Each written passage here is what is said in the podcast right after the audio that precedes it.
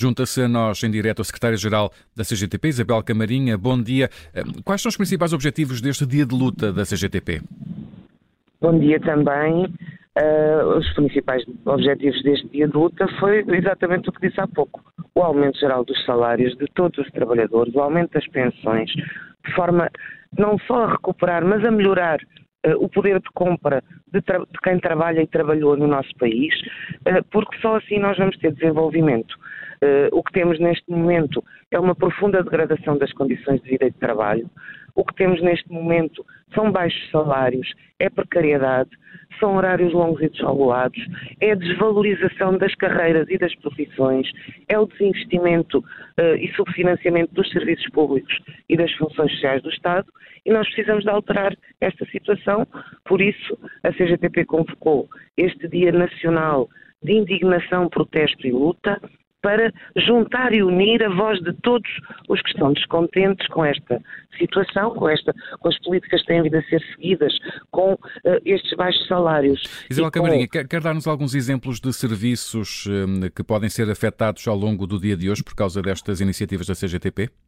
Olha, uh, nós temos informação de que uh, há situações de greve, de paralisação, ou de plenários com concentrações à porta uh, de uh, empresas e serviços, de uma maneira geral, em todos os setores e em todo o país.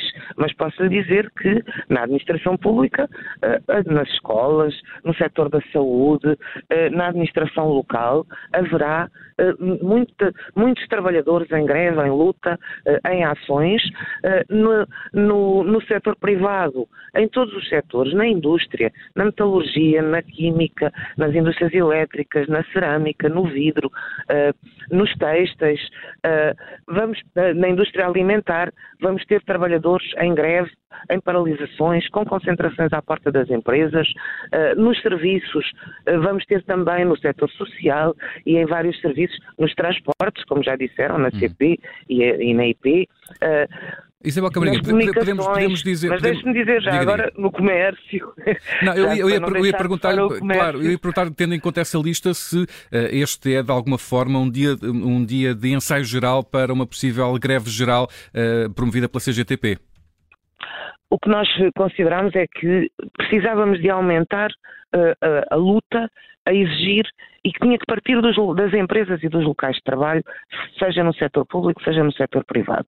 Uh, por isso é que convocámos este dia, principalmente com greves e paralisações, mas depois vamos ter convergência também com expressão de rua uh, no que chamamos as praças da indignação, que uh, em, em, praticamente todo o país, nas capitais de distrito, vão juntar os trabalhadores, mas também reformados e pensionistas e outras camadas da população que estão descontentes e que exigem resposta aos seus problemas e solução uh, para esta situação que, em que estamos, no momento em que temos aí os lucros de milhares de milhões de euros das grandes empresas e grupos económicos, que há aproveitamento, que há uma subida de preços brutal e que não há controle dos preços, como exigimos.